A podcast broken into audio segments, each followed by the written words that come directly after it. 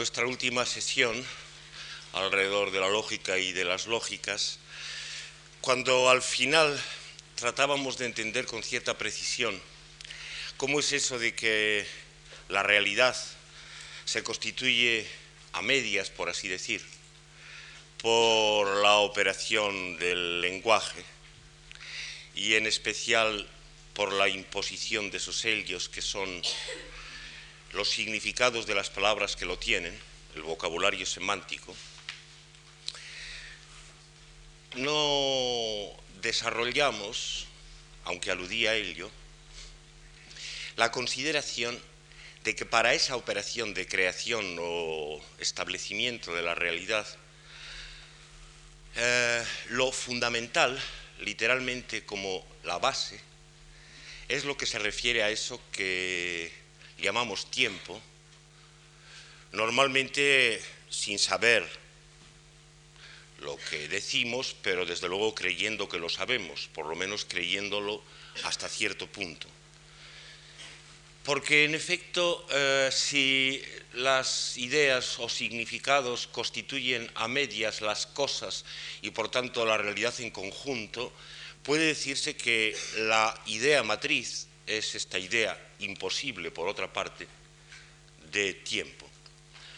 Pues bien, esto será lo que nos va a dar paso a algunas de las cuestiones que nos reúnen hoy. Puede mm, decirse, y cuando saqué hace unos años un libro de los números, pues así lo dije, que los números están fundados de alguna manera en esto del decurso temporal. Y espero que no hayan olvidado, como eh, trataba de explicarles el otro día, que los números, los índices de la extensión de los conceptos por volver al lenguaje de las escuelas medievales, eh, ejercen sobre el concepto una operación que es simultánea con la constitución del concepto mismo, con su número de notas finito en los lenguajes formalizados, de tal forma que mm, quedar dotado y bien determinado en su extensión el concepto es simultáneo, es de un mismo golpe que el recibir números. Pues bien, eh, eso no lo encuentro ahora bien dicho del todo, eso de que los números, es una sugerencia que creo que ya mm, venía de Kant, se funden en, el tiempo. Más bien habría que darle la vuelta a la cosa y pensar que una de las fundaciones de la idea de tiempo está justamente en la constitución de los cardinales.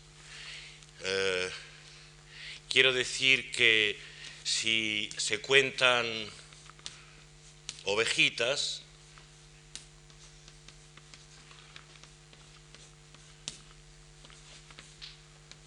bueno, ya bastan yo creo. Si se cuentan ovejitas, efectivamente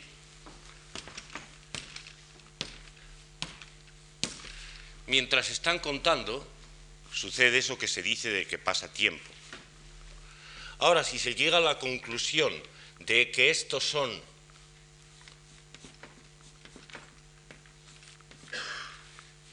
cinco veces oveja, empleo las comillas simples como las empleé el otro día. Claro, aquí es un poco en broma porque es un dibujo, pero en fin, para el caso se puede hacer.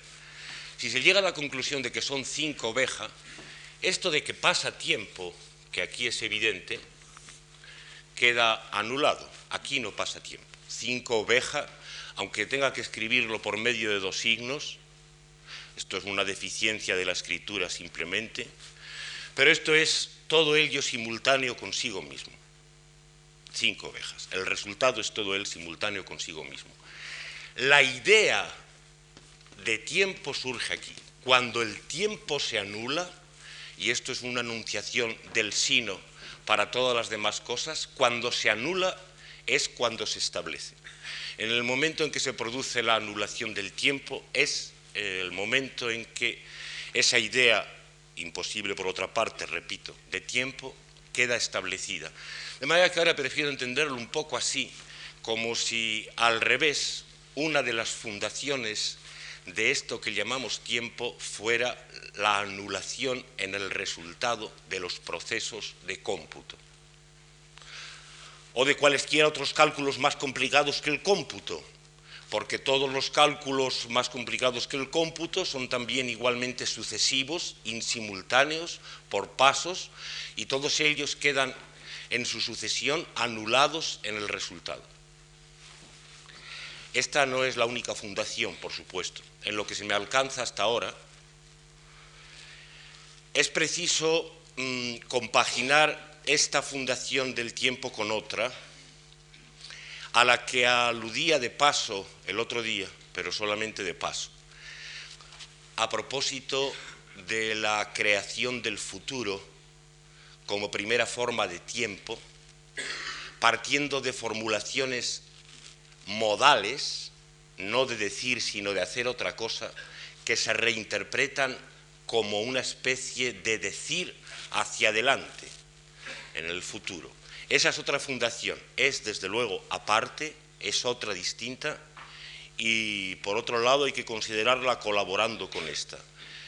Quiero decir, cuando te pego una torta, deja de entenderse como una amenaza para entenderse como una especie de predicación que diga, el día de mañana te voy a pegar una torta, con este tono de decir, como si se estuviera diciendo algo, en lugar de amenazar, en ese momento he creado un vacío, desde aquí hasta el momento en que se vea si la amenaza se cumple o no, enteramente semejante a aquel vacío que se crea en la cadena del trabajo cuando al obrero se le encarga en un momento determinado que reproduzca una pieza, una tuerca, cuya figura ya tiene en el momento de encargársele, de forma que hay un tiempo vacío en el mismo sentido, desde ese encargo hasta que la pieza queda reproducida.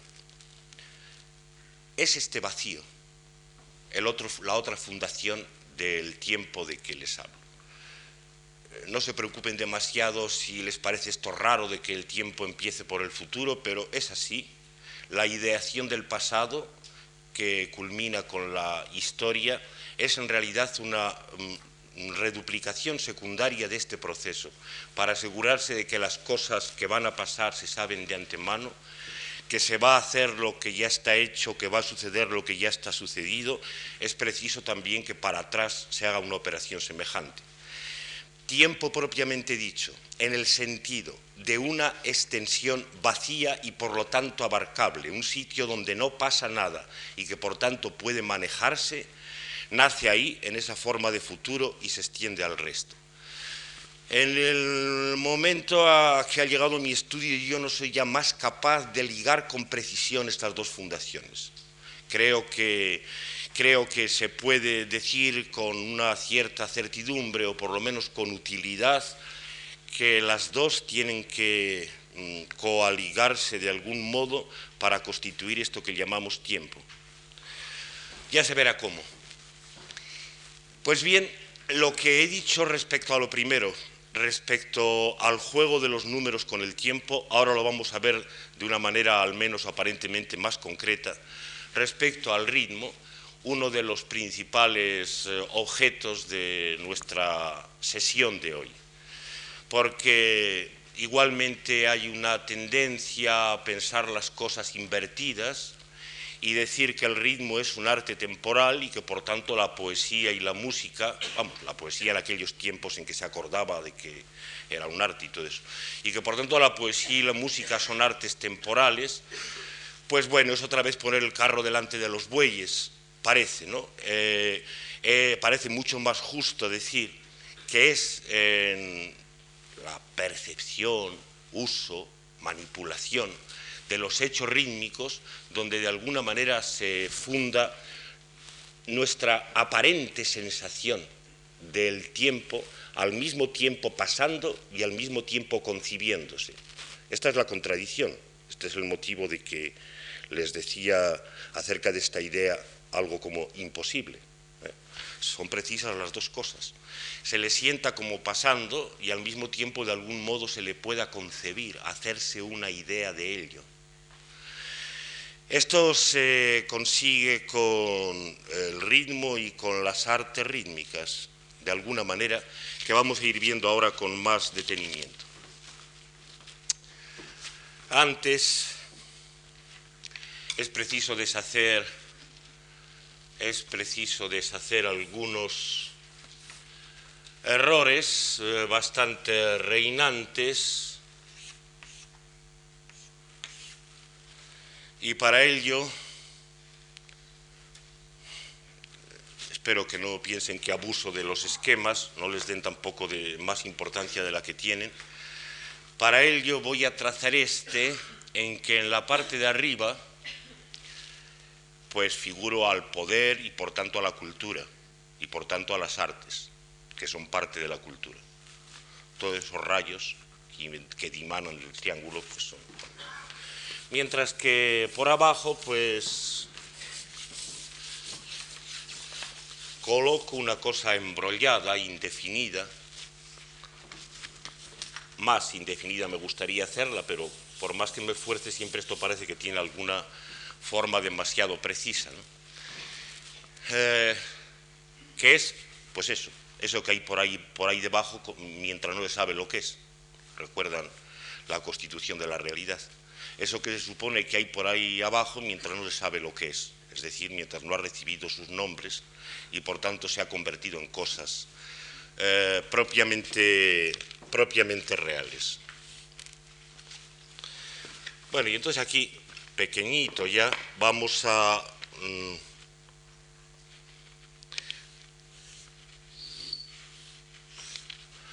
reproducir el esquema que ustedes bien conocen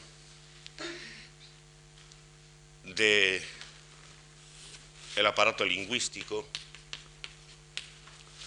y la producción lingüística con las instancias intermedias para paso de lo uno a lo otro que estaban explicadas el segundo día.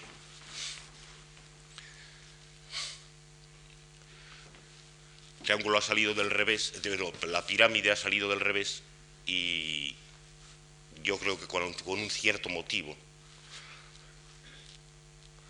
Recuerdan que cuando estaba puesta de la otra manera, lo que les pintaba aquí eran la negación e interrogativos los eh, índices sintácticos, los mostrativos, los cuantificadores, los cuantificadores, los índices, la negación, los, los deícticos, los, perdón, los cuantificadores, los deícticos, la negación e interrogativos y los índices sintácticos, mientras que esto quedaba para el vocabulario semántico.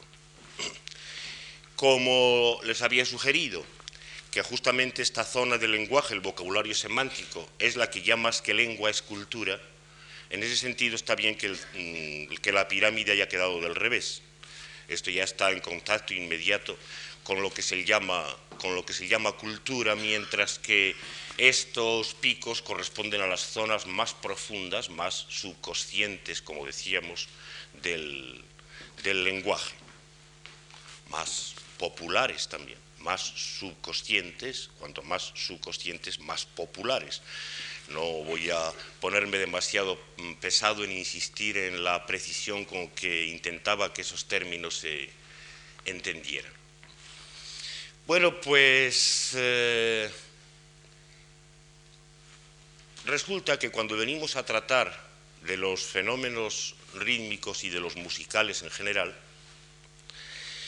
refiriéndonos preferiblemente al lenguaje, como en el canto y en la poesía, tenemos que considerar que la lengua está en algún cierto sentido entre medias de aquello que anda por debajo y que no sabemos lo que es, o sea, mientras no sabe lo que es, y las instancias superiores, conciencia, voluntad, gobierno, poder, y cultura, por tanto, con las artes. Es muy importante que al tratar de estas cuestiones musicales y poéticas no se confunda lo que son hechos de la lengua con lo que son hechos de los otros dos sitios, o de por debajo o de por encima. Especialmente que no se confundan los hechos gramaticales con los hechos culturales, literarios, musicales, en fin, culturales en una palabra, porque de ordinario se confunden mucho. De ordinario se confunden mucho. La distinción es, por tanto, a este respecto precisa. Aquello a lo que aludimos con ritmo está en dos sitios, abajo y arriba, y solo indirectamente interviene en la producción lingüística. Decimos que está más abajo porque parece que los fenómenos rítmicos son como más antiguos, profundos que lo más profundo del sistema lingüístico, al menos esta es la impresión que se nos da, cuando vemos que los caballos galopan, los corazones laten y las olas baten contra los cantiles más o menos acompasadamente y las estrellas giran con un ritmo determinado y no digamos las partículas subatómicas y las atómicas. Esto es lo que se nos sugiere al menos con una visión vulgar y científica al mismo tiempo. Así que ritmo debe haber por ahí, en el latido de los corazones que están evidentemente por aquí debajo. Eh, por otra parte, ritmo hay aquí, es evidente, en las artes rítmicas. Hay un manejo del ritmo en la música y en las artes poéticas que establecen sus reglas, que tienen que aprenderse en una escuela, como cualesquiera otros hechos culturales, admiten el adiestramiento que, como recuerdan, implica el paso de un estadio consciente y voluntario a un estadio automático en la producción. Así es el adiestramiento. En fin, que son los hechos rítmicos ahí, en cuanto colocados ahí, son hechos culturales típicos, en la música, en el canto y donde sea. De manera que a la lengua le afectan simplemente aquí, en cuanto que la producción lingüística, como otra producción cualquiera, tiene que ser rítmica, porque no hay manera de que se produzca nada sucesivo que al mismo tiempo no sea rítmico, en el sentido que decimos.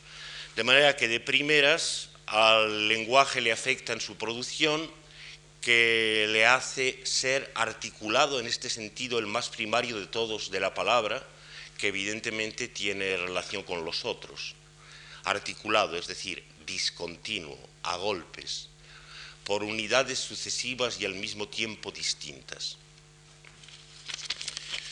Porque los elementos que constituyen eso a lo que estoy aludiendo como ritmo son, aparte de la sucesividad misma, aparte de la sucesividad, la discontinuidad o rotura, la repetición de cosa, de algo que es distinto como si fuera lo mismo, y en esto último está implicado el retorno. Si quieren lo decimos en estos cuatro pasos. Parece que vamos de lo más elemental a lo más complicado la mera sucesividad, la rotura o discontinuidad, el ir a golpes, la repetición, que en cierto sentido es el primer sitio donde aparece esta maravilla de la repetición, y e implicada en ella el retorno.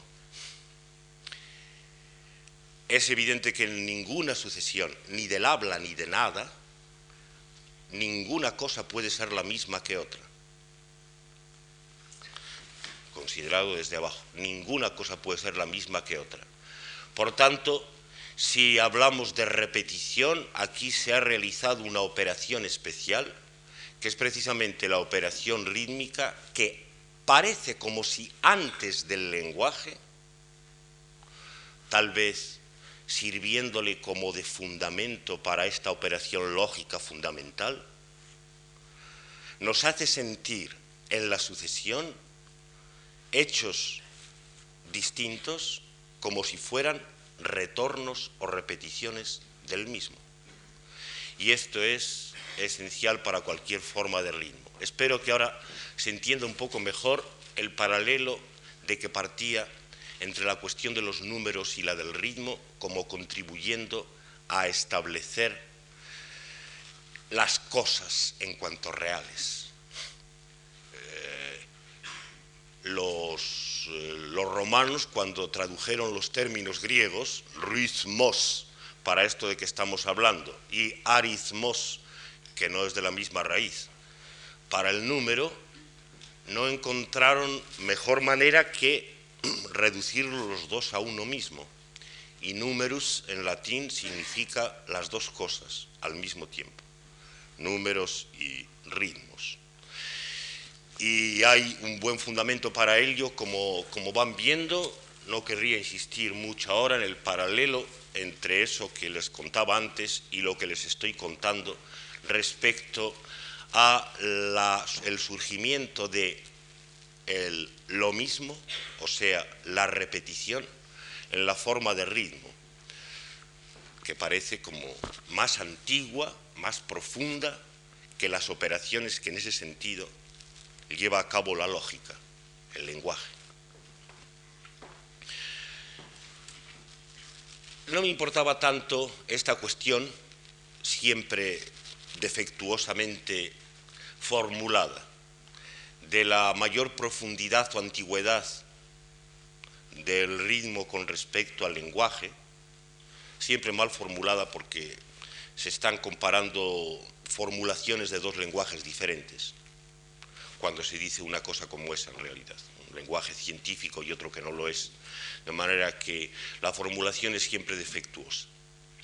Más me interesaba, mm, con fines más prácticos, me atrevería a decir, evitar esa confusión que decía reinante entre los hechos de la lengua y los hechos del arte y en nuestro caso especial de las artes del lenguaje, las artes musicales y poéticas.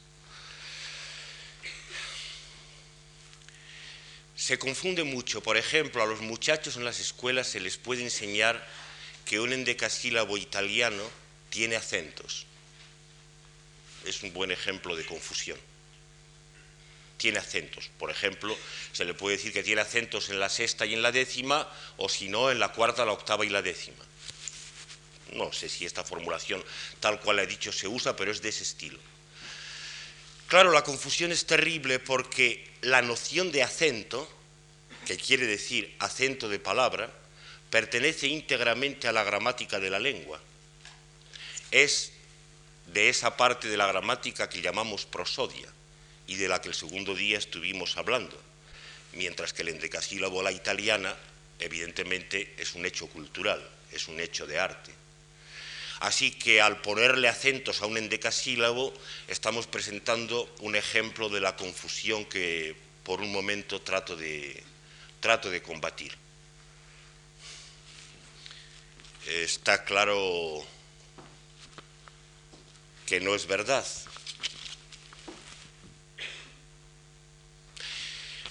Se puede construir un endecasílabo italiano normal, es decir, de esos que tienden a marcarse sobre las pares, del tipo de como si con lo que se vislumbraba, donde no hay un solo acento, hasta la sílaba décima, y es un endecasílabo perfecto.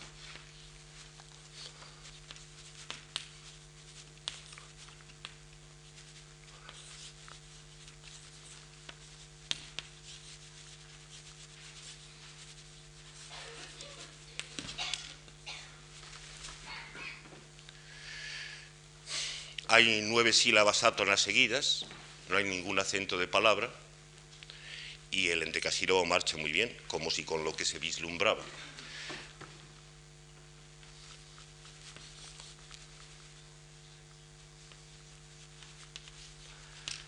Vamos a pegarle otro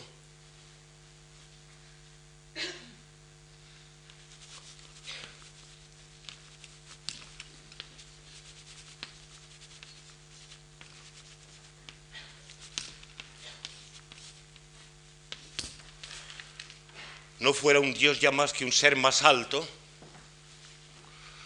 un endecasílabo donde todas las sílabas son tónicas, todas las sílabas tienen acento menos la última. No fuera un Dios ya más que un ser más alto. De manera que ahí tienen los dos ejemplos, ¿eh? como si con lo que se vislumbraba no fuera un Dios ya más que un ser más alto, como ustedes ven suena en decasílabo a la italiana sobre las pares. En el primero no hay más que un acento en la décima y en el segundo todas las sílabas están acentuadas, todas son tónicas. Pueden coger una de ellas y trasladarla lo más lejos posible fuera un Dios ya más que un ser, eh, fuera un Dios ya más que un ser no más alto, fuera un Dios ya más que un ser no más alto, donde con un poco más de esfuerzo por razones sintácticas, por razones de agrupación sintáctica, no fuera un Dios ya, no fuera un Dios más que un ser más alto, implica otras agrupaciones que fuera un Dios ya más que un ser no más alto, fuera un Dios ya más que un ser no más alto, pero que naturalmente sigue funcionando, fuera un Dios ya más que un ser no más alto. De manera que, bueno, vamos, creo que con un ejemplo basta. Esas formulaciones, claro, a lo mejor a los niños que aprenden, bueno, que aprendían en otros tiempos, porque ahora yo creo que a nadie, nadie aprende a hacer en decasílabos a la italiana, pero vamos, cuando yo estudiaba bachillerato, por ejemplo, pues nos enseñaban cosas de estas. Eh, eh, claro, prácticamente puede servir, pero la confusión naturalmente tenemos que intentar desterrarla hoy. ¿no?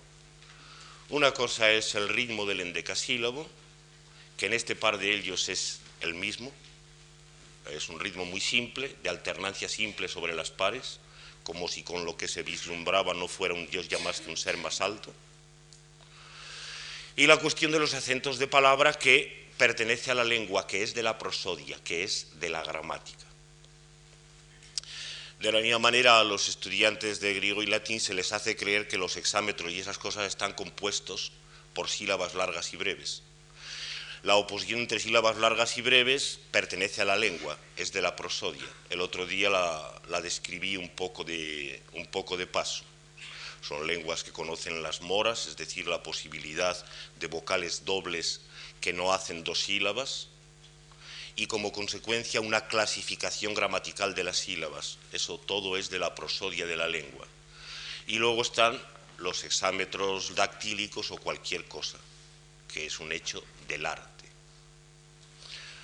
Ahí, por tanto, también reina la, reina la confusión del mismo modo. Es verdad que a veces hechos de la lengua pueden directamente constituir versos, por ejemplo. O sea, en las versificaciones que podemos llamar primitivas con todas las eh, comillas que quieran, o en su fase heroica, anterior a los refinamientos del arte, la sintaxis, los cortes sintácticos, esas entonaciones que estuvimos describiendo el otro día, pueden directamente pasar a ser constitutivos del verso.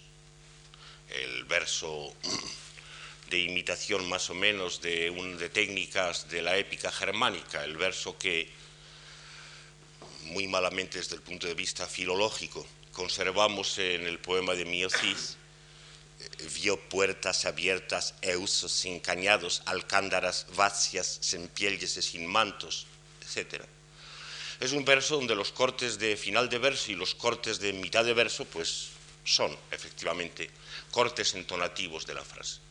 Tienen un caso de implicación. La implicación, y especialmente en las artes rítmicas más refinadas, no es tan inmediata, está sometida a reglas.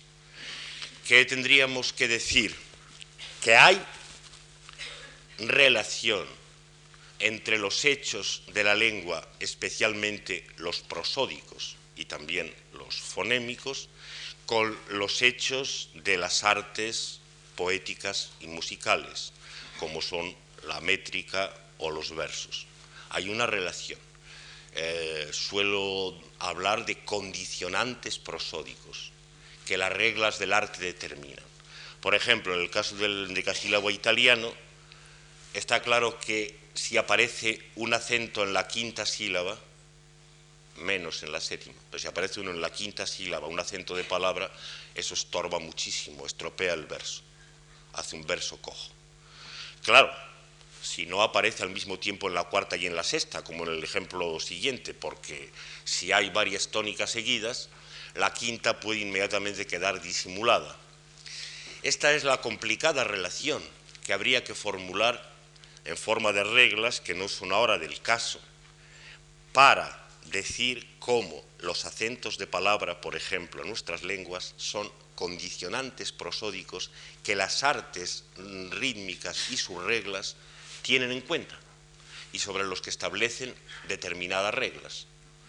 De la misma manera que para los antiguos la construcción de un exámetro exige la condición de que la sucesión sea de una sílaba de la clase de las que se llaman largas y dos de las otras, o bien, de, o bien equivaliendo, dos de las que se llaman largas. Esto es una manera en que la prosodia de la lengua está condicionando la ejecución del arte rítmica. No es que ni el acento ni la distribución de las clases de sílabas haga el metro ni el verso pero el arte que fabrica esos versos, evidentemente, lo tiene, lo tiene en cuenta. Eh, el condicionamiento prosódico puede referirse a hechos como estos que he citado, el acento de palabra, las entonaciones de frase o de coma de frase, la clasificación de las sílabas en, las lenguas que la conocen. Y puede referirse a otros más complicados. En todo caso, lo que hace el arte musical y el arte poética es regularizar la, aparición en sucesión de los hechos prosódicos. Esto puede valer como una fórmula general de la relación de condicionamiento. Regularizar, más o menos, la aparición en sucesión de los hechos prosódicos. Llámense sílabas átonas y tónicas, llámense sílabas largas y breves la lengua que conocen la clasificación, llámense cortes de fin de frase o cortes de coma, etc.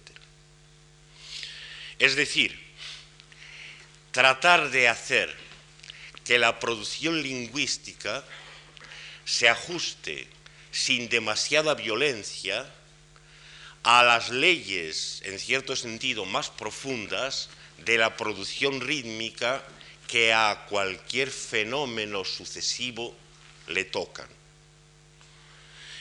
Evidentemente, si en la lengua, en la producción de la lengua, no hubiera ni clasificación de sílabas, ni acentos, ni cortes, ni entonaciones, no tendría que haber un arte musical ni poética en ese sentido.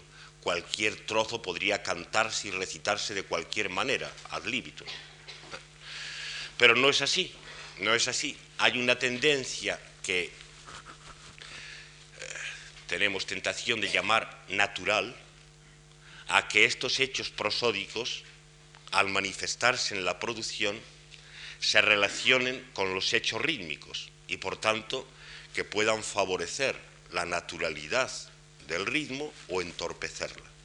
Entonces tiene que haber en el arte reglas que hagan que el entorpecimiento ocasionado por los hechos prosódicos sea el menos posible. Por ejemplo, no haya un acento de palabra en la quinta sílaba de un endecasílabo italiano, al menos si no lo hay también en la sexta, por ejemplo tipo de regla que trata de suprimir ese impedimento. Bien, los hechos prosódicos que el segundo día estuvimos muy someramente, como todo lo demás, recorriendo, eran casi todos del orden de la melodía, casi todos. El acento de palabra, las entonaciones de fin de frase, las entonaciones de coma de frases largas, eran todos hechos melódicos y aquí usábamos para la producción esquemas como el de fin de frase que jugaba con el intervalo de quinta, el de acento de palabra que jugaba con el intervalo de tercera, el descenso incompleto o su inverso, que servía para hacer dos formas de coma, y aunque en principio pues esto de emplear los nombres de las notas musicales lo hago un poco en broma, ahora voy a tratar de sugerir que claro, no es tan en broma, es por lo menos frívolamente, como se hace. Eh, lo cierto es que solo algunos hechos prosódicos muy especiales, como la clasificación de las sílabas para las lenguas que la conocen, como las nuestras antiguas, incide directamente sobre el ritmo. Ese sí, la sucesión de sílabas gramaticales clasificadas es así, se incide directamente sobre el ritmo. Pero todos los demás hechos prosódicos no. Son más bien del orden de la melodía. Dos dimensiones, voy a aprovecharme de la costumbre de los músicos. Hay una dimensión horizontal, donde se escriben las notas en sucesión y los compases en sucesión, y una dimensión vertical donde se escriben los intervalos melódicos, las notas separadas por diferentes intervalos. Recuerden el modelo del pentagrama. Hay dos dimensiones y en la lengua, en la prosodia de las lenguas, la que aparece utilizada más constantemente es la melódica, en todos esos casos. Y sin embargo, debe haber alguna tendencia que corremos peligro de llamar natural a que las dos dimensiones del lenguaje no corran del todo separadas. La tendencia, por ejemplo, a que las sílabas cantadas en notas más altas cuando la mayoría se canta en notas más bajas, gusten más de ir con el ritmo, de ir marcando ritmo. Fíjense que pongo dos condiciones. ¿eh? Tienen que ser mm, lenguas como la nuestra o como el río antiguo, donde las sílabas tónicas están en general bastante distanciadas. Entonces parece que se produce una tendencia a que cuando se suceden tónicas menos entre muchas átonas, eso sugiera ya algo en la otra dimensión. Sugiera una tendencia a la coincidencia de las notas más altas con las notas que ahí se representan con mi, con el ritmo. De manera que no es de extrañar que también los hechos melódicos, cuando las artes tratan de regular los condicionantes prosódicos, regulen cosas como el acento de palabra y las entonaciones de coma o frase. Se pueden regular más cosas todavía. Eh, leo se me cuenta que la poesía china tradicional, mm, saben que esa lengua es una lengua que aparte de tener, como todas las del mundo, un acento de palabra que es melódico, aparte de eso, tiene, como algunas, y no todas, una cosa que se llama inflexión del acento, es decir, que no solo distingue como hacemos en español, que es un caso excepcionalmente simple, tónica y átona, sino que eh, usa tres niveles, en mi esquema habría que llamarlos mi, re y do, y además de usar tres niveles, lo cual es posible, distingue entre ascendente y descendente, es decir, cuando en una misma sílaba palabra se produce un ascenso, un acento, digamos, del tipo re-mi o del tipo mi-re, cosas por bueno, pues eh, siendo tan importante esto de la inflexión melódica para el acento de las palabras chinas, la poesía tradicional, mi impresión es que hoy se hace muy poco, está muy simplificada la cosa como en otras partes, La poesía china tradicional regulaba la combinación de sílabas, palabras de uno y otro tipo y su sucesión, de las de acento ascendente o descendente con las de, acento, simplemente en la alta o acento en la baja, de forma que unas fueran combinables y otras no fueran combinables, etc. Se pueden regular cosas más extrañas todavía, como los fonemas, las, muchas lenguas conocen la literación, es decir, el juego con el primer fonema de las palabras, y esto parece que tiene que ver menos con el ritmo, pero en el momento de, digamos, decadencia de las artes rítmicas germánicas y célticas, es decir, el siglo VI, VII y por ahí, llegaron los poetas a un virtuosismo y regulación extrema en cuanto a la combinación de aliteraciones entre cada verso y cada medio verso.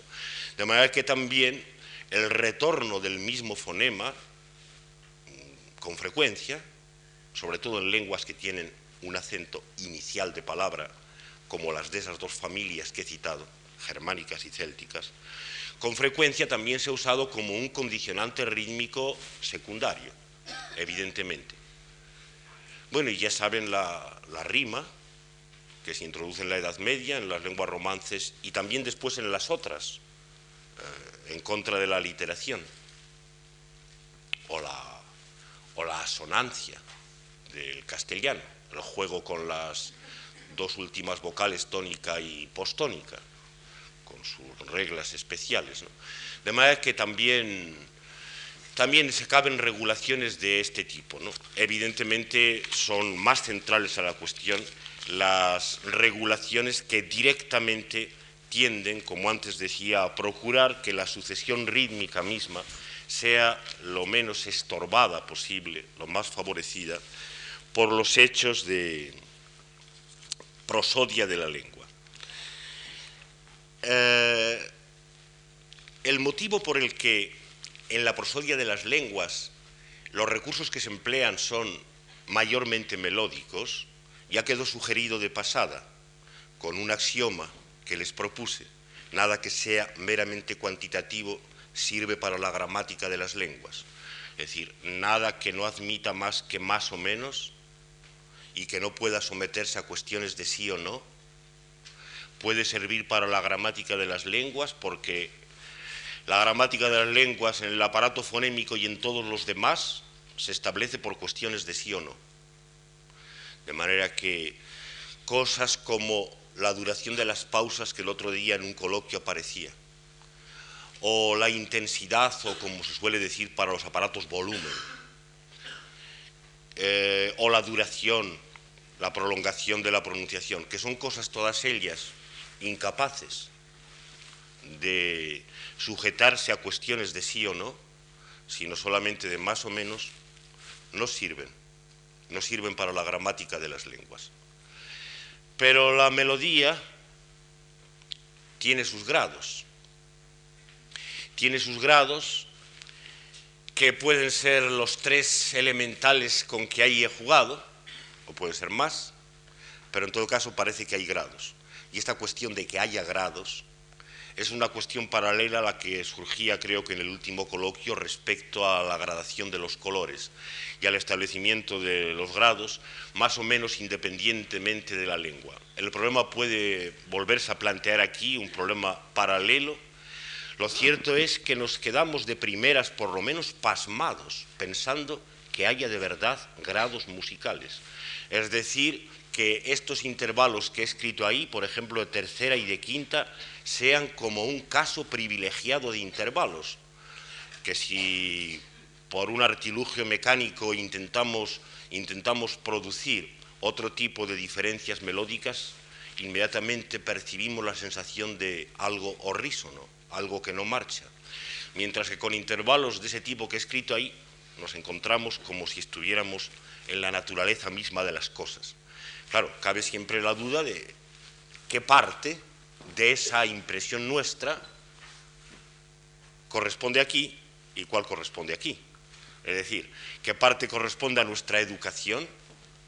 ¿No será que a lo mejor la gama musical es un invento que nos hemos hecho y que lo tenemos tan interiorizado como se suele decir, que nos parece que solamente esos intervalos sirven. Es un poco raro la hipótesis porque en lo sustancial todas las músicas y cantos del mundo tienen predilección por los mismos. Por ejemplo, esos dos que he escrito ahí.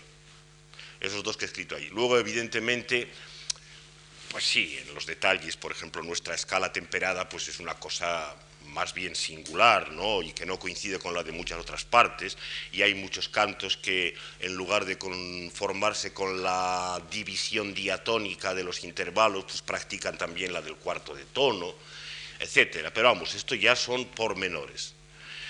Parece demasiado universal para atribuirlo a una forma de cultura determinada, por lo menos. Tendría que ser una especie de cultura general, y yo de eso no he hablado. He hablado de una gramática común, pero en modo alguno de una cultura general.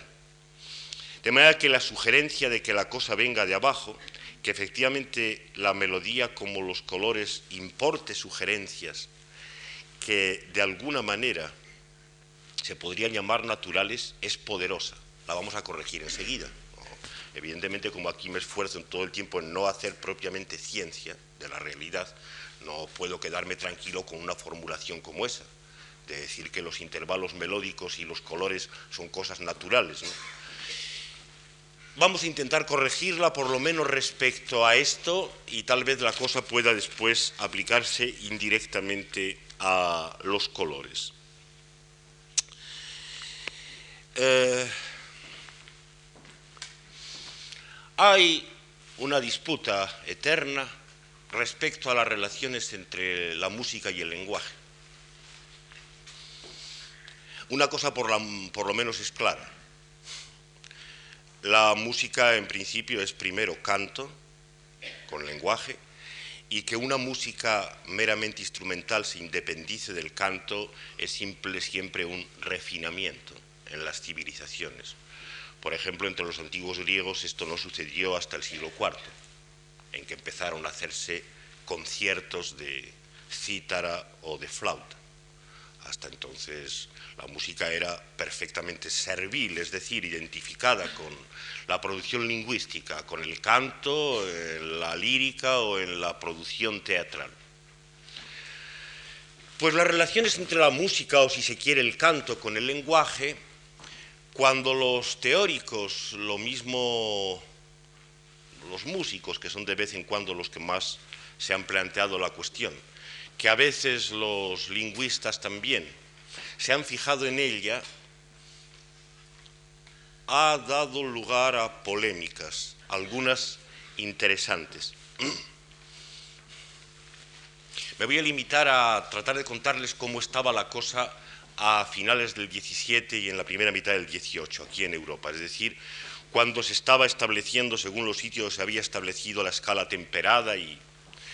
Entonces, los pocos músicos eh, que se ocupaban de teoría, por ejemplo, Rameau, mm, tendían a hacer tratados en los que eh, la música se relacionaba predilectamente con la matemática es decir, seguían una vaga tradición pitagórica que venía desde los antiguos. Saben ustedes que se nos cuenta que los pitagóricos creían de tal manera en las relaciones matemáticas de la escala musical que llegaron a corregirla.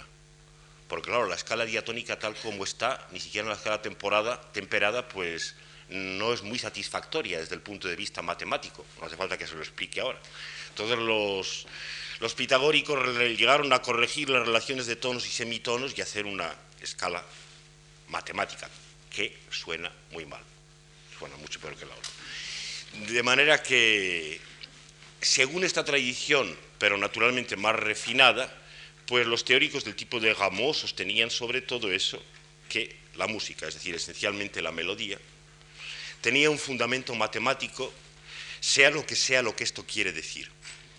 No hace muchos años que cayó en mis manos el libro de un ex jesuita eximeno, que en el destierro publicó en italiano, y que, aunque cometiendo ciertas barbaries, se enfrentaba con estos músicos matematizantes.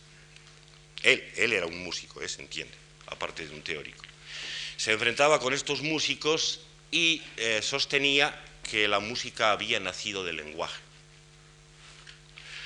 Es decir, una actitud en cierto modo opuesta. Bueno, pues vean ustedes si me permiten relacionar por un momento algo de la sesión pasada con esta. Si presentábamos a la aritmética como naciendo literalmente de los lenguajes naturales por purificación, es decir, supresión de los deícticos, eh, supresión también del vocabulario semántico sustituido por los números convertidos en conceptos de sí mismos, etc., podrán ver que mi intento va a ser sugerir, no, no tanto como sostener, algo en sentido semejante. No es que haya una escala melódica mm, con unas rationes matemáticas precisas y que entonces cuando las lenguas se establecen para sus recursos prosódicos vengan a dar en esa escala como algo natural y utilicen en ese sentido en ese sentido los intervalos que ahí les he escrito. La sugerencia va justamente en el sentido contrario. De alguna manera, el lenguaje ha usado desde el principio los intervalos de quinta y de tercera desafinados, digamos, desafinados, como lo están evidentemente cuando hablamos, porque si no estaríamos cantando todo el rato. Si los intervalos que he escrito ahí estuvieran bien medidos, pues estaríamos cantando, aunque en melodías muy simples están ahí, entonces entiendo el canto y la música como una derivación por purificación también aquí, por purificación y regulación. Esto, como ven, no elimina del todo el misterio, porque en el caso de, los, de la aritmética podíamos ver aceptablemente qué proceso sigue esa purificación, pero en qué sentido aquí los intervalos imperfectos, desafinados de quinta y de tercera del lenguaje, pueden afinarse precisamente en el sentido que la música los ha afinado, eso ya es otra cuestión que todavía queda oscura y misteriosa y que vuelve, vuelve a sugerir que hay puntos privilegiados en la escala hacia los cuales va ese, va ese afinamiento. Caben tal vez explicaciones que no tienen que contar con esto, pero a mí no se me ha alcanzado su formulación en formas lo bastante claras para que se las cuente a ustedes en este, en este momento.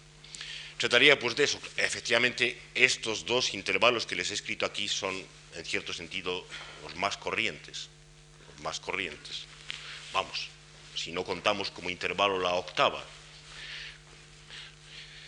Quitando, quitando estos son los más corrientes y efectivamente la noción de que la música salga de una regulación de esos intervalos y después la combinación y la complicación de otros niveles melódicos, pues es bastante razonable. Eh, hay que pensar, viniendo por un momento a, un lenguaje, a un lenguaje mítico o semimítico, hay que pensar que antes de la historia, en el paraíso, por así decir, esta diferencia entre hablar y cantar no podía haberla. Es evidente que eso está excluido por las condiciones mismas que se le imponen a la imaginación de paraíso.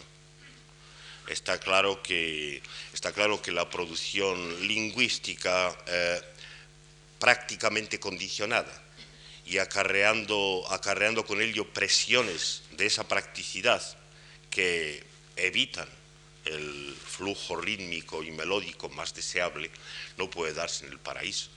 Que si imaginamos allí alguna forma de producción de lenguaje, como tal vez es razonable imaginarla, entonces mm, tendría que ser en confusión perfecta de canto y habla. Dicho del revés, la separación de canto y habla tiene que considerarse un proceso histórico, es decir, originado en la expulsión del, en la expulsión del paraíso. Es entonces cuando se desarrolla un lenguaje hablado, laboral, digamos, lenguaje diario, y luego queda mm, como lenguaje de fiesta, de vez en cuando, que tiene entre otras cosas como función la rememoración de la situación paradisiaca, queda la música y el canto, que más o menos tratan de recordar eso. Que inmediatamente se vuelve en cultura y en cuanto a la historia de la cultura, pues ya saben ustedes lo que, lo que pasa en cuanto a su conversión en ministerio de cultura de los poderes. Eh,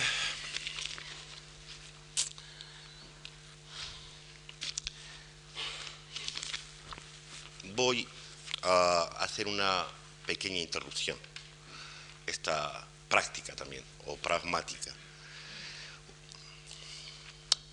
Una de las intenciones que yo creo que me llevaban a hacer este cursillo de cuatro lecciones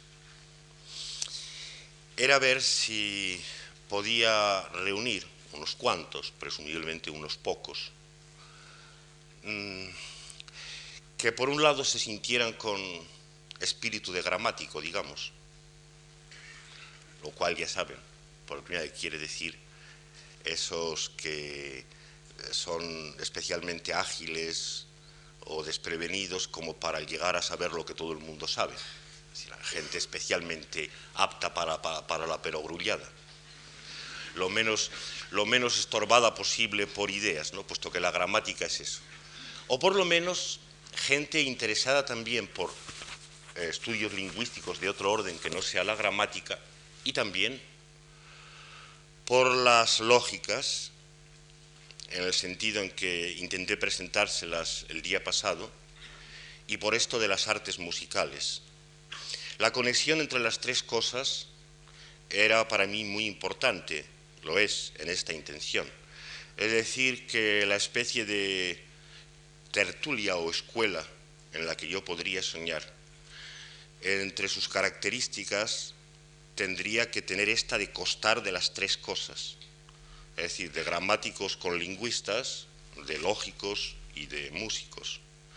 De forma que estas tres eh, apariciones que durante estos cuatro días he de presentarles no quedaran inconexas en ningún, en ningún momento, lo cual no quitaría, claro, para que las aficiones de cada uno fueran mayormente por un lado o por otro.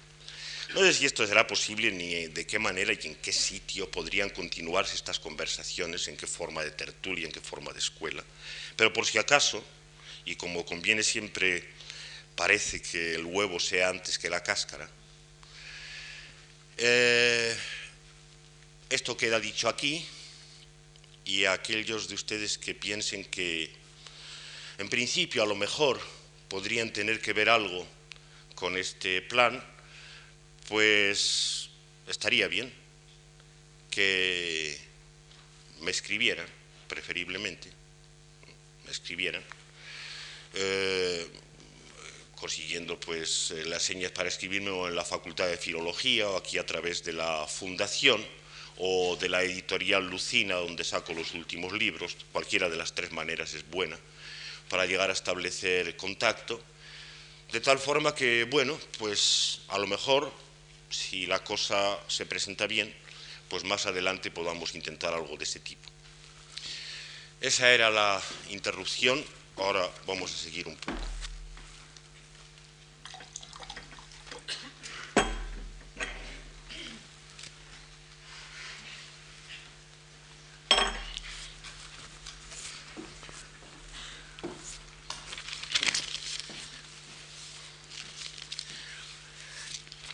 Las artes eh, propiamente musicales, las del canto, y después de la música instrumental, en relación con las artes poéticas, no sé cómo llamarlas, no, porque poesía ha llegado a ser una cosa que no tiene nada que ver con esto casi, las artes eh, versificatorias y métricas, las, las artes métricas y versificatorias, relación entre ellas. Ya ven que se trata esencialmente de esto, en las artes meramente versificatorias o métricas, la regulación de que antes hablábamos se refiere exclusivamente a la dimensión rítmica, comprendiéndose en esta dimensión rítmica tanto la regulación del retorno de cortes sintácticos que afecta al verso y ocasionalmente a sus hemistiquios, como la regulación de la sucesión de sílabas marcadas y no marcadas que toca al ritmo, y ocasionalmente esta distinción la trataremos después al metro. No todo ritmo es metro, no todo ritmo es métrico. Sin embargo, la oposición entre las, eh, entre las dos cosas no es tan absoluta como esto podría, podría dar a entender. Efectivamente, en el progreso de nuestra cultura, cada vez las dos cosas en general han tendido a separarse más. Ah, suponemos que ya desde el comienzo de esto que llamamos literatura, eh, la Iliada y cosas así no se cantaban propiamente dicho, se recitaban o declamaban de alguna manera, mientras que presuponen una tradición anterior a Homero en que algo semejante se cantaba. Después la poesía lírica es en todos los modelos típicos arcaicos, Safoa y Alceo, Anacreonte, Arquíloco y demás, es cantada, es una poesía cantada. El teatro tiene tres partes, el teatro es una, una invención, una invención no solo griega, sino muy moderna y muy singular, es un invento que surgió en Atenas y tal vez en Siracusa por las mismas fechas en el siglo V antes de Cristo y es una máquina muy complicada. Esta, esta máquina constaba de tres partes, una parte que era no solo canto, sino un canto extraordinariamente complicado, el canto coral, al menos en cuanto al ritmo, la melodía no la hemos conservado, apenas y algún harapo que dice muy poco, pero se puede una gran parte de ese canto deducir de los textos conservados.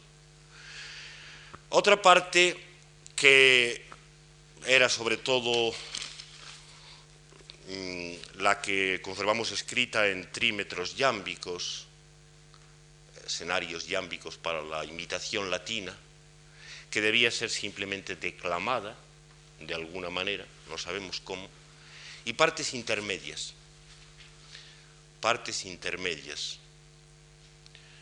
Vamos a ver, si piensan ustedes en una especie de máquina que combinara características de la ópera con las de la zarzuela, tal vez esto se podría entender un poco, es decir, que hubiera, que hubiera partes propiamente cantadas, como las arias o los duetos de la zarzuela, que hubiera partes habladas, como sucede de vez en cuando en la, las arias y todo eso de la ópera, que hubiera partes habladas, como sucede a veces, eh, regularmente en la zarzuela, y partes intermedias, como lo que en la ópera se llama recitativo, y que también a veces en la zarzuela se ha practicado.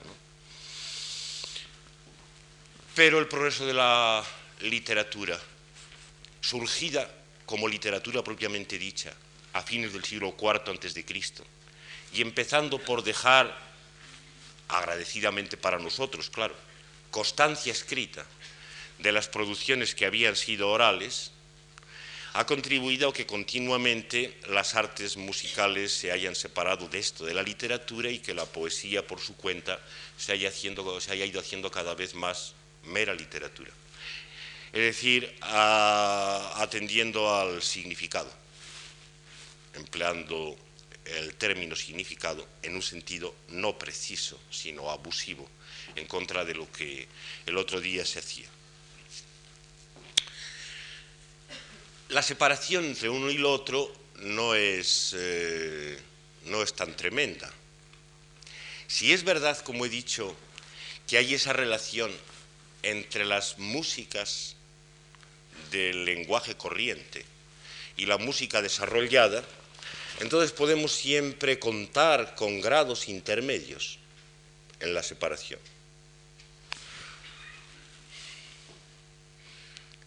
Una cosa a la que me he dedicado mucho es a la práctica, especialmente para funciones teatrales, de formas intermedias de producción, a las que podemos llamar melopea y todo eso. Quiere decirse que si, por ejemplo, tomamos, para más claridad, un trozo en prosa, tomemos el comienzo de la Celestina, donde Calisto dice, en esto veo Melibea la grandeza de Dios. Y Melibea pregunta, ¿en qué Calisto? Pues bien, estas dos frases tienen su música desafinada, tal como las he dicho. En esto veo Melibea la grandeza de Dios. ¿En qué Calisto? Ahora las he cantado un poco más, apenas más. Simplemente he declamado con un poco más de cuidado y automáticamente los hechos melódicos han quedado puestos más de relieve. Esto se puede exagerar. En esto veo Melibea la grandeza de Dios. ¿En qué Calisto? Y ahora no es que esté cantando, pero me acerco, como ustedes ven. Me acerco. Repito pues esta situación intermedia mm, que no tiene por qué ajustarse al mismo esquema, ¿eh? Cada vez. En esto veo Melibea la grandeza de Dios. ¿En qué Calisto? ¿En qué Calisto? ¿Qué es lo que hemos hecho? Simplemente tomar las entonaciones y sucesiones de acentos que primero pronuncié y exagerarlas con un cierto cuidado, en ciertos sentidos, de manera que resulten en esto a lo que aludo como melopea y que les presento como una especie de testimonio de que la separación entre lo que llamamos canto, y de ahí la música instrumental, y el arte poética, no es una separación absoluta, sino de grados, de grados de regulación, precisamente. El arte puede someter a un grado mayor o menor de regulación aquello que en el habla está aparentemente descuidado hasta cierto punto. Vuelvo sobre la dimensión horizontal, la rítmica, propiamente dicha. Eh, esta regulación, tanto de los cortes correspondientes a pausas, a entonaciones sintácticas, como de las sílabas tónicas y átonas, como de las dos clases de sílabas que pueda conocer la prosodia de una lengua, puede ser igualmente una regulación más o menos rígida, como he mostrado para la dimensión vertical, para la melodía puede haber para la versificación, que es el arte que aparto de la métrica, como eh, dedicada a la regulación del retorno de, las, de los cortes correspondientes a entonaciones de frase y coma de frase, puede ser pues para la versificación una regulación aproximativa, como en el caso de los versos eh, épicos germánicos o célticos o en definitiva los del poema del Cid que antes les citaba. Y por ese camino puede llegarse a hacer una puede llegar a convertirse en una eh, regulación mucho más rigurosa. Por ejemplo, por el camino del cómputo de sílabas. Y esto es muy antiguo.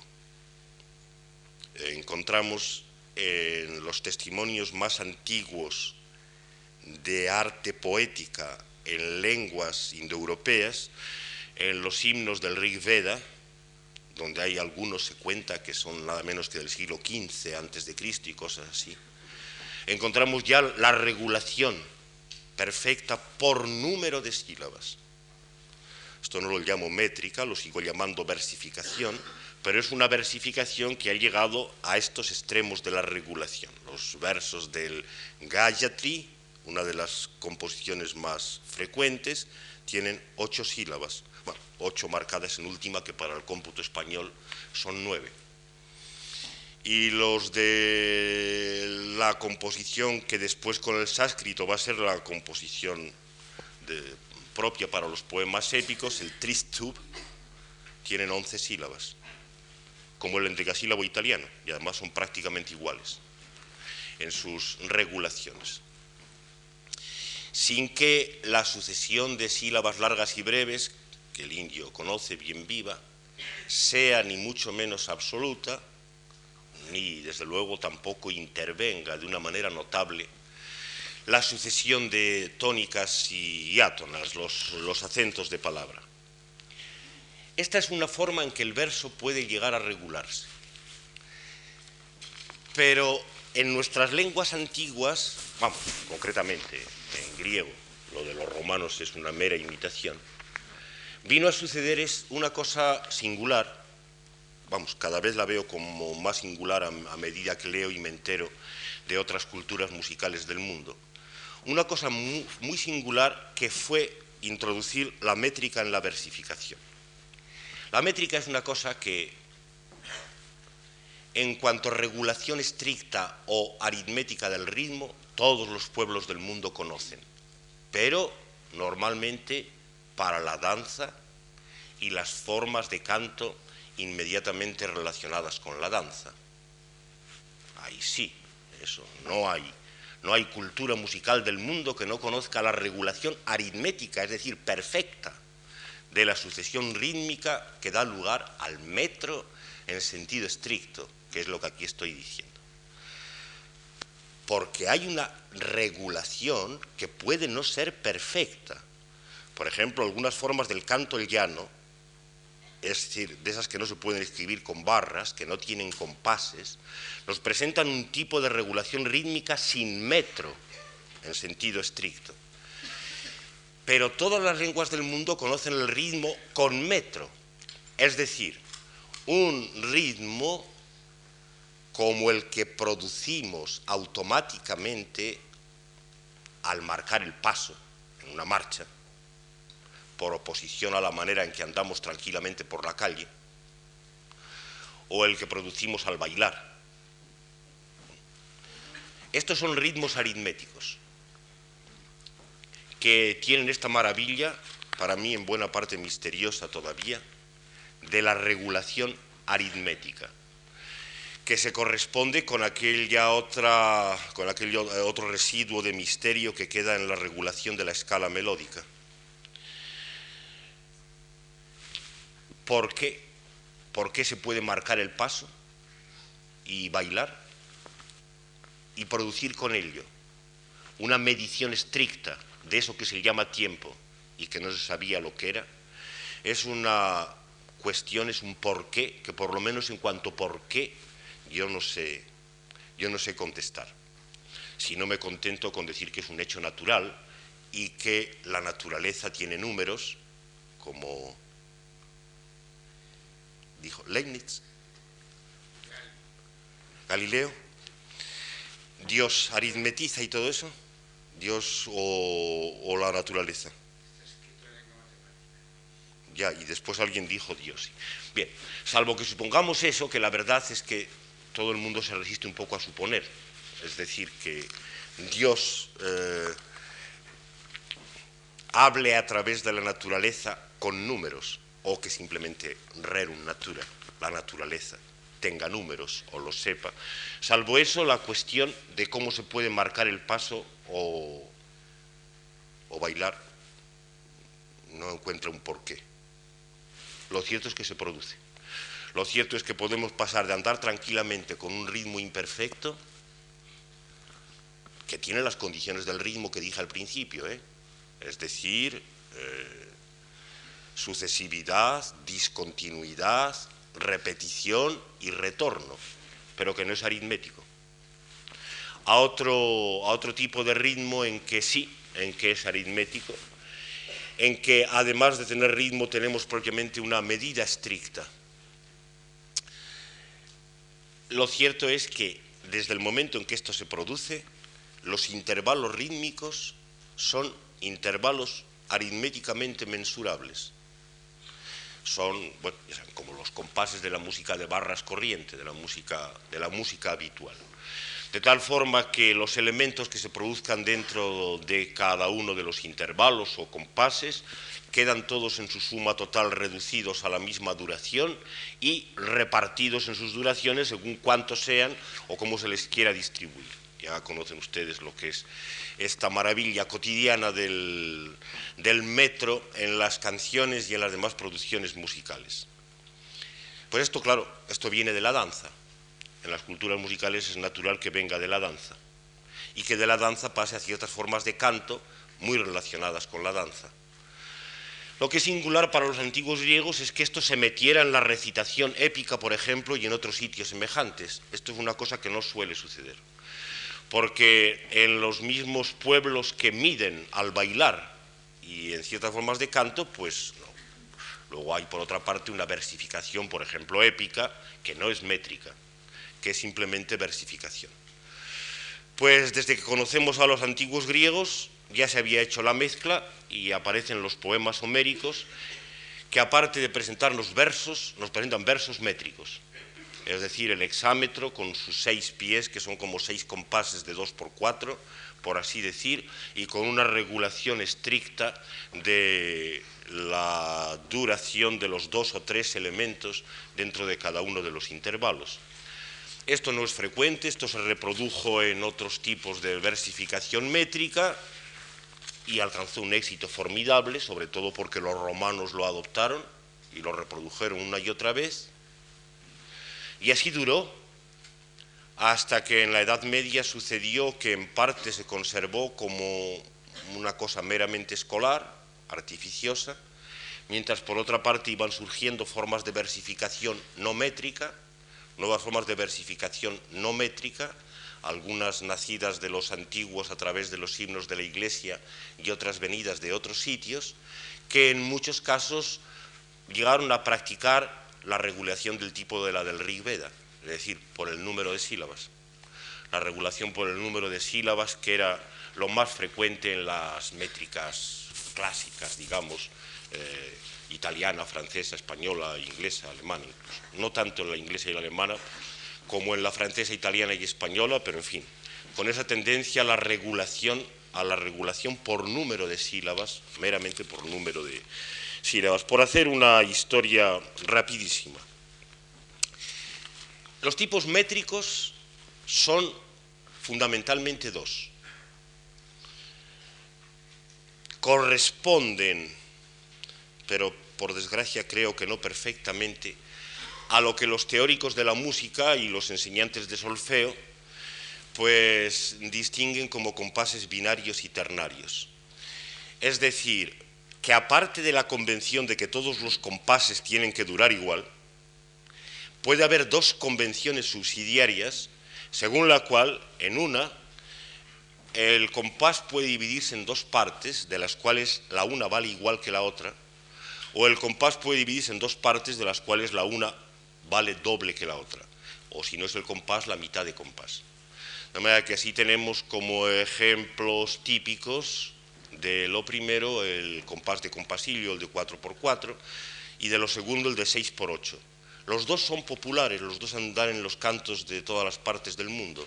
Canciones en 4x4 o en 6x8 aparecen por todas partes. Los dos aparecen y se, y se contraponen. Así, entre los antiguos, encontramos representados lo correspondiente a estos dos tipos de convención.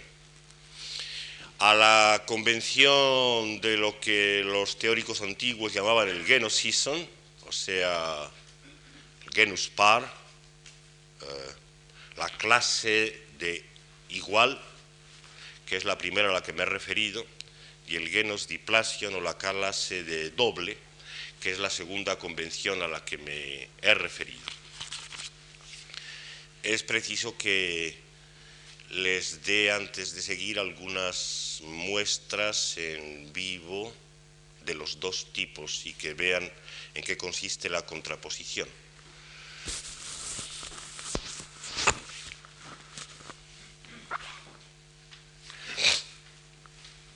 Les cito primero, por ejemplo, el comienzo de la Iliada, que confío en recordar de memoria. para ver si perciben sin que nos detengamos, porque no podemos, al mismo tiempo lo que es un verso métrico o con pies, por así decir, compases, que en este caso serían del tipo del 2x4, y al mismo tiempo la independencia de este ritmo métrico respecto a los condicionantes prosódicos de acento de palabra. porque aquí lo que cuenta como condicionante prosódico es la distribución de las dos clases de sílabas, mientras que los acentos van por su cuenta.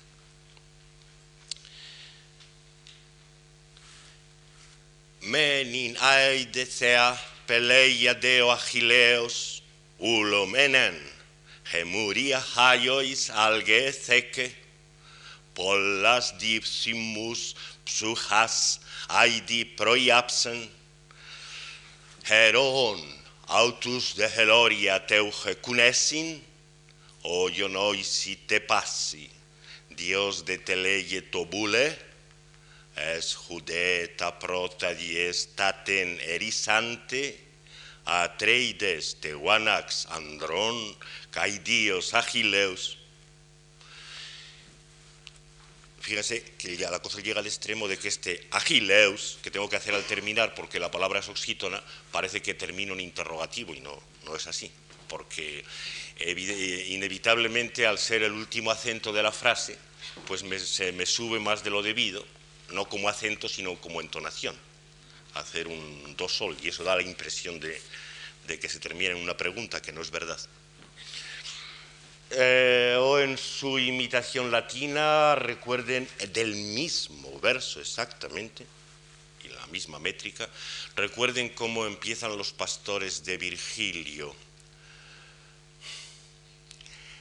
titure tu patula recuban subtegmine fagi, silvestren tenuimus am meditaris auena, nos patriae finis et dulci alinquimus arva, nos patriam fugimus tutitire lentus in ombra formosan resonare doces amarilli da siluas, Oh, melibue, Deus nobis y afecit, responde el otro, y siguen conversando de esta artificiosa manera. Eh, este es, pues, el ejemplo, el único en que puedo detenerme respecto al genus ison, el tipo de metro de a igual.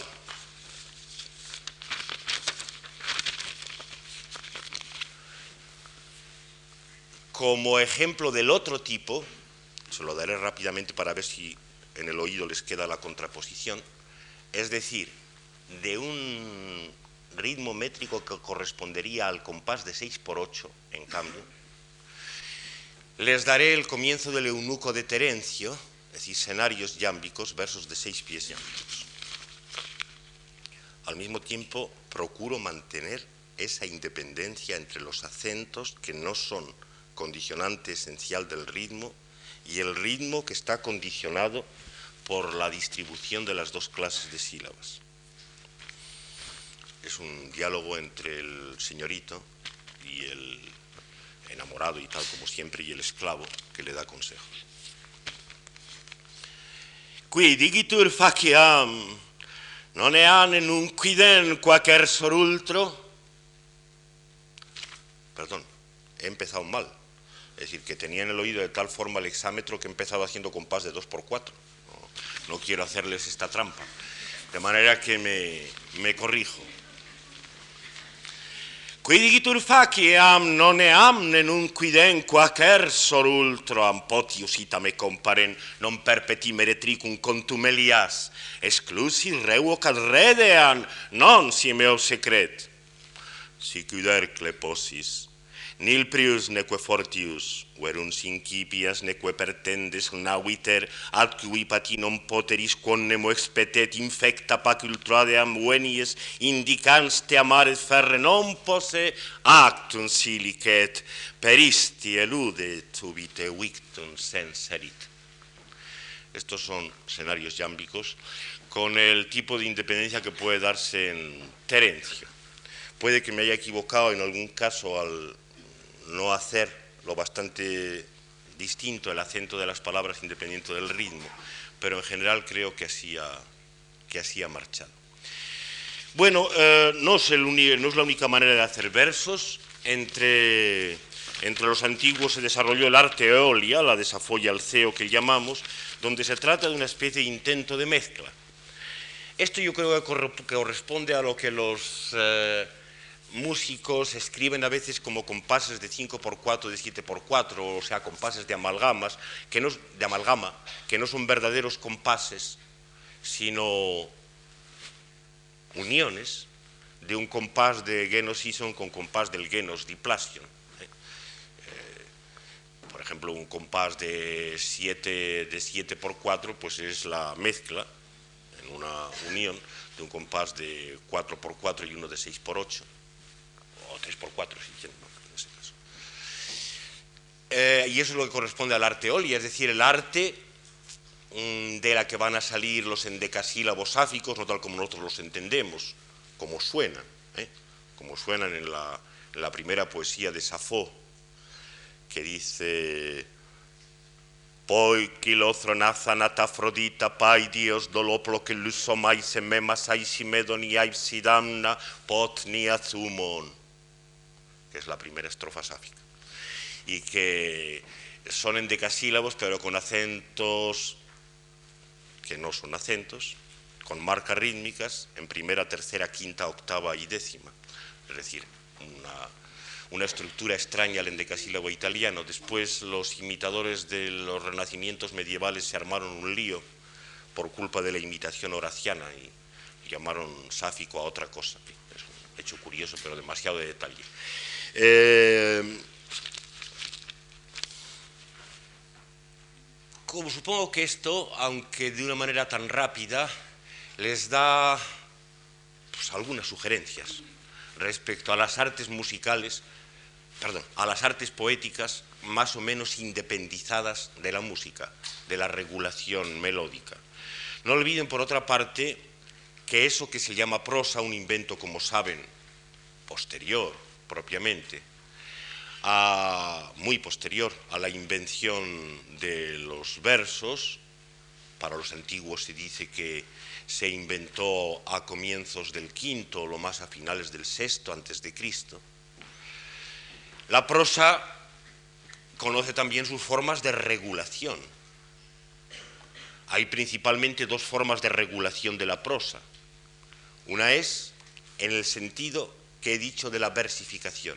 Se regula sobre todo el retorno de las entonaciones de frase y de coma es lo que da lugar a la prosa paralelística, que se atribuye, por ejemplo, a la formulación de las partes no cantadas de la Biblia, o la que se llama estilo gorgiano para los antiguos, paralelismo, antítesis, eh, final igual de cada mitad o meoteleuto, contrabalanceo de las dos mitades de cada frase, en fin.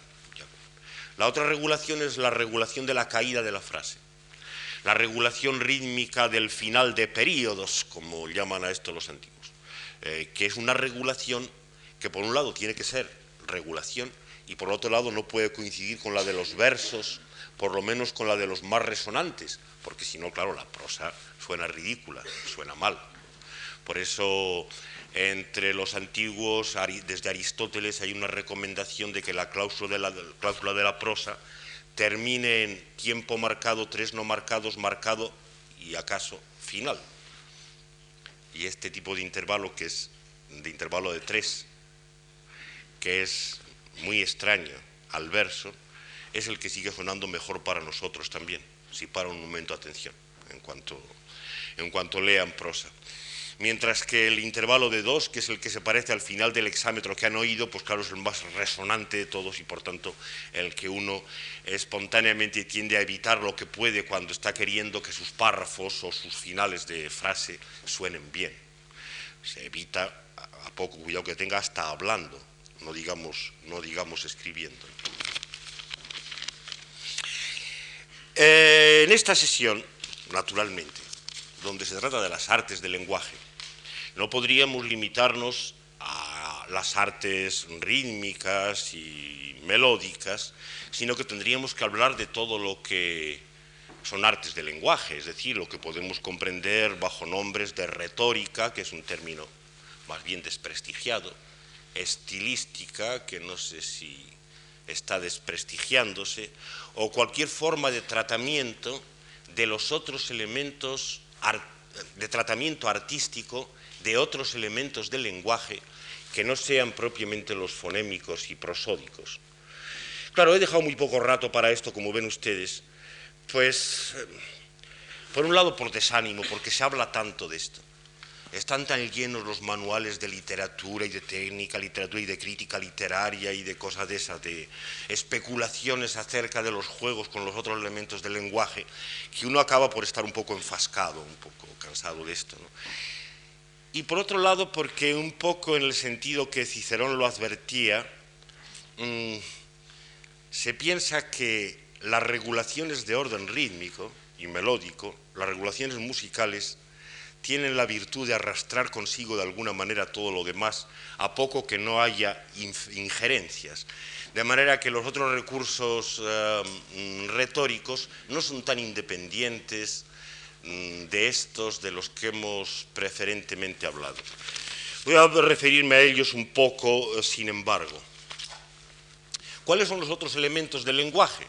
Pues tenemos la estructuración de la frase, la sintaxis en sentido estricto, la ordenación jerárquica de la frase para la producción. Tenemos naturalmente el vocabulario semántico y el resto del vocabulario. Y entonces, claro, caben regulaciones de tipo, regulaciones y juegos, juegos en general, para las artes lingüísticas, tanto de los eh, recursos o mecanismos sintácticos como de las cuestiones semánticas, aparte de las que hemos visto, y juegos en que lo uno esté complicado con lo otro. En general eh, se trata de esto, eh, en la sintaxis, por ejemplo. La organización de la frase está relativamente regulada por reglas de lenguaje. Pero solo relativamente. Estas reglas no abarcan el total de las posibilidades combinatorias, sino que se fijan en algunas, y además son unas más imperiosas que las otras. Esta holgura por decirlo así, que la regulación sintáctica deja, a veces se puede aprovechar para juegos poéticos. Es decir, se puede, por un lado, aprovechar que la regulación en algún aspecto, como por ejemplo la ordenación en sucesión de las palabras en nuestra lengua, no es muy estricta, para procurar el orden de palabras que más conveniente sea para efectos no gramaticales, sino extragramaticales, es decir, impresivos, impresivos, para producir un efecto determinado o simplemente artísticos. Y aprovechando que parte de las reglas no son tan imperiosas, es decir, que son contravenibles, se puede hacer una cierta violencia a la sintaxis del lenguaje, sacando de esta violencia efectivamente algunos efectos interesantes, a veces muy penetrantes. La verdad es que en las artes poéticas, por lo menos tal como cultivadas en los últimos siglos, no se hace gran cosa de esto. ¿eh? Generalmente los poetas producen de una manera bastante dócil en el aspecto sintáctico al que ahora me estoy refiriendo. Por ejemplo, tiene entre nosotros fama de ser un caso de lo más escandaloso en cuanto a contravenir las reglas sintácticas y jugar con ellas, Góngora, en las soledades y el polifemo. Pues vean ustedes que la cosa no llega mucho, vamos a ver si me acuerdo. Eh, del comienzo de las soledades, que es, eh, era del año la estación florida, en que el mentido robador de Europa, media luna los cuernos de su frente y el sol todos los rayos de su pelo, luciente honor del cielo, en campo de zafiro paz estrellas, cuando el que ministrar podía la copa a Júpiter que mejor que el garzón de ida, náufrago y desdeñado sobre ausente, lagrimosas de amor, dulces querellas, dal mar que condolido fue a las ondas, fue al viento el mísero gemido, segundo de Arión dulce instrumento. Esto se lo he dicho como una frase y es una frase sola. Claro, si les parece a ustedes que esto es un exceso, bueno, es una frase muy larga. Es decir, los poetas no suelen hacer cosas de estas. Es literalmente una frase, porque es, era del año que después enlaza que cuando el que ministrar, etcétera, y luego lo de el mar que condolido, este que condolido hay que entenderlo como un ablativo absoluto con el relativo y por tanto sigue formando parte de la misma de la misma frase. Bueno, es un exceso, pero hay que reconocerlo. Eh, siendo media luna los cuernos de su frente es muy corriente, siendo el sol con artículo los rayos de su pelo, eso ya es un poco más, es un poco más duro y puede contar con una violencia, pero vamos, no excesiva luciente honor del cielo, la subpredicación de lo más corriente en campos de zafiro, paz estrellas, cuando el que ministrar podía la copa Júpiter mejor que el garzón de Eida, es todo sintácticamente corriente, náufrago y desdeñado sobre ausente, lagrimosas de amor, dulces querellas, bueno, ahí tienen un verdadero genitivo antepuesto contra la regla. Se ve que esta es una regla determinante detrás, que no es lo bastante rigurosa, en el, español de Góngora. Lagrimosas de amor, dulces querellas, dal mar, que condolido, esta construcción es efectivamente violenta, si se entiende como les he dicho que hay que entenderla.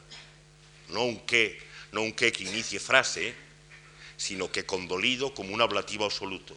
Dal mar, condolido el cual, dal mar que condolido, esto sí es un atrevimiento, naturalmente un latinismo, es, es una intromisión de la lengua escrita, fue a las ondas, fue al viento el mísero gemido, segundo de Arión, dulce instrumento, con otro genitivo alterado. Como ven, ni buscando los casos más extremosos encontramos gran cosa en punto a contravenciones, parece mucho más de lo que es, porque nos ciega el aspecto meramente semántico y naturalmente nos cuesta más trabajo atender a, estos, eh, a estas regiones más profundas de la lengua, que son las, las sintácticas. Hombre, sí, hay un verso que termina un octavo del Polifemo que dice, donde Polifemo dice, del Júpiter soy hijo de las ondas, donde dice que es, que es hijo de Poseidón. Y en lugar de decir Poseidón dice el Júpiter de las ondas. De manera que ahí la infracción es grave. Dice, del Júpiter soy hijo de las ondas, porque el soy hijo está metido entre del Júpiter de las ondas, que naturalmente sintácticamente está mucho más abajo en la jerarquía de determinación. Ya les dije el segundo día que entre las eh, cosas que pueden considerarse universales en la sintaxis de las lenguas es la tendencia a que si se produce intercalación, lo intercalado se reconozca como dependiente de lo de fuera. Por tanto, cuando sucede algo como del Júpiter soy hijo de las ondas, que es exactamente al revés, estamos, eh, estamos presenciando una de las violencias sintácticas más, más fuertes que se pueden encontrar. Yo de Góngora mismo apenas recuerdo más, más cosa más violenta que esa. Porque en aquello de cuando describe el plato de cecina mm, de macho cabrío, no creo recordar que hubiera grandes cosas, vamos a terminar con ella, a ver si la recuerdo el que de cabras fue dos veces ciento, esposo casi un lustro, cuyo diente no perdonó racimo aun en la frente de Baco, cuanto más en su sarmiento, vencedor siempre de amorosas lides, lo coronó el amor, más rival tierno, breve de barba y duro, no de cuerno, redimió con su muerte tantas vides, servido ya en cecina, purpúreos hilos es de grana fina. Pueden ustedes, pueden ustedes considerar que el paréntesis para lo que se suele en las artes poéticas es un poco largo, pero no para otros lenguajes. Me han oído el paréntesis que he hecho con un descenso de registro, como el segundo día les expliqué que es el paréntesis, ¿no? Y si no, de manera que hay una frase dentro de frase y nada más. Ah, no, perdón, no, no, no. El paréntesis tiene dos frases. El paréntesis consta de dos, eh, de dos frases, pero por lo demás todo está subordinado a la de fuera, donde desde el que de cabra fue dos veces ciento, esposo casi un lustro, hasta servido y ancecina, purpúreos hilos, etc. Es una violencia de exceso, digamos, tanto el paréntesis como el otro, pero nada que pueda llamar mucho la atención. Desde luego el de cabras es otra vez un genitivo alterado de orden, rompiendo la regla de determinación. El que de cabras fue dos veces ciento esposo. También, si se quiere, no es normal decir cabras dos veces ciento. No lo digo ya por, la, em, por el análisis del numeral, como hacían muchas veces los poetas antiguos, a los que los números que no fueran los dígitos y algunos redondos les molestaban mucho. De manera que los, los distribuían siempre con multiplicativos. No lo digo por eso, sino por la posposición. No se dice cabras ciento en el lenguaje corriente, ni por tanto cabras dos veces ciento. Vamos, eh, como ven, son reglas de orden fácilmente frangibles y que se utilizan para algunos efectos. Esposo casi un lustro, cuyo diente no perdonó racimo, aun en la frente de Baco cuanto más en su sarmiento. Vencedor siempre de amorosas lides lo coronó el amor, más rival tierno, breve de barba y duro, no de cuerno. Esto es sintaxis corriente, breve de barba y duro, no de cuerno, excepto, quiero decirles, excepto el no, es tal vez en este trozo la violencia mayor breve de barba y duro no de cuerno, desde luego, descoloca la negación y esto afecta a regiones profundas de la organización sintáctica. ¿eh? Breve de barba y duro no de cuerno, esto no se dice hablando, contradice lo que se hace hablando. Se dice en todo caso, y no duro de cuerno, no duro de cuerno con una agrupación acentual además regulada, pero duro no de cuerno. Tal vez resucita alguna, algún rasgo de la gramática general o común en que la negación más bien va detrás que no delante como en nuestra lengua, pero en todo caso con respecto a la sintaxis del español es una gran violencia. Eh, redimió con su muerte tantas vides, servido ya en cecina, la su predicación, purpúreo sí los es de grana fina, la intercalación del es de la cópula no es nada, no es casi nada, purpúreo sí los es de grana fina. Muy bien, así que como, como ven, eh, uso este único ejemplo para mostrarles hasta qué punto este juego en el plano, en el nivel sintáctico, de la organización sintáctica de la frase, es aún en los casos más atrevidos muy limitado. Insisto, en los dos tipos de recurso.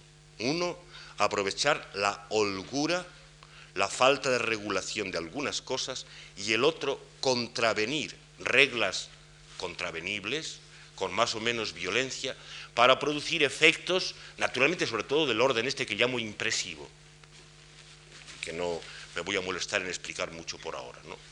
Lo contrapongo a lo, de lo, de lo expresivo y a lo artístico como, como tres, eh, tres funciones de la retórica o de la estilística, pero no voy a entretenerles más contándoles esa distinción. Lo que ciega es que el juego generalmente se hace aquí, se hace con los recursos semánticos, es decir, con la zona más superficial del lenguaje. Ahí efectivamente cabe mucho juego, primero porque el vocabulario es infinito.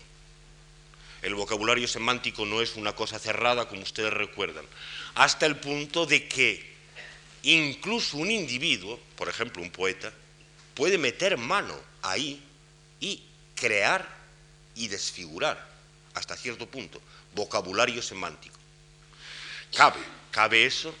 La condición de falta de finitud del vocabulario semántico implica, por supuesto, la posibilidad de entradas y salidas relativamente admisibles, intervenciones desde arriba, en este caso no desde la academia, sino desde el ingenio poético de un individuo, y al mismo tiempo desfiguraciones, porque como eh, al ser infinito el vocabulario, cada ítem del vocabulario no está perfectamente cerrado, según ya también el otro día trataba de explicar, esto favorece que en efecto se produzcan desfiguraciones, no tanto fonémicas, se hace a veces, ¿eh? las palabras pueden desfigurarse como, como la gente corriente hace cuando, cuando dice diminutivos o despectivos, ¿no? cuando dice cuartucho o inventa incluso formas más fantasiosas de diminutivo desfigurarse sobre todo en lo semántico.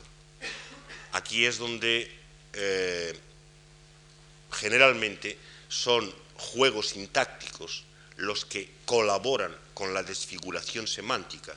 Lo uno parece que va acompañado al otro y siento no tener ya lugar para ofrecer más ejemplos de eso. Ahí es donde se, donde se centra todo, sobre todo, a medida que en la historia de las artes poéticas los otros juegos, los propios de las artes musicales o temporales, si eso quisiera decir algo preciso, desaparecen cada vez más en la historia de las literaturas y aquí juega la entrada de la escritura, que es un acto cultural, como ya el otro día veíamos, aunque a propósito de las lenguas formales. Cada vez más en la literatura, en la poesía escrita, el aspecto semántico va dominando sobre los otros, de forma que acaba por, entenderse como poesía algo que se refiere a lo que se dice allí, a lo que allí se dice es decir, literalmente al aspecto, al aspecto semántico. Ni que decir tiene que esto no es una cosa que se dé solo en la práctica de la literatura, sino que está fomentada por los teóricos. Es decir, mucha confusión se introduce cuando en los estudios acerca de la producción literaria y poética, es decir, la literatura sobre literatura, abundantísima en nuestra época, una de las producciones principales, del orden de, por ejemplo, la de la mm, semiología y los semióticos y todo eso, se empiezan a confundir los hechos de la lengua, a hablar como el otro día os presentaba del significado de frases como si las frases fueran palabras y no acciones y confusiones por el estilo que evidentemente no hacen sino contribuir a esa confusión que en gran parte consiste en el dominio de lo meramente semántico. Ah. voy a terminar, salvo que nos quede tiempo para hablar un poco después, pero por mi parte termino. He tratado, aunque como siempre, como en las otras secciones, asaltos y muy esquemáticamente, de presentar los juegos con el lenguaje las artes o juegos con el lenguaje y en qué pueden consistir y sobre todo mm, he intentado aclarar cuáles son las diferencias entre esos niveles que he separado del arte y de, la lengua propiamente dicho, dicha, intentando curar algo de la confusión reinante a ese respecto. Desde luego, eh, tanto por medio del el juego rítmico, y aún métrico si es preciso,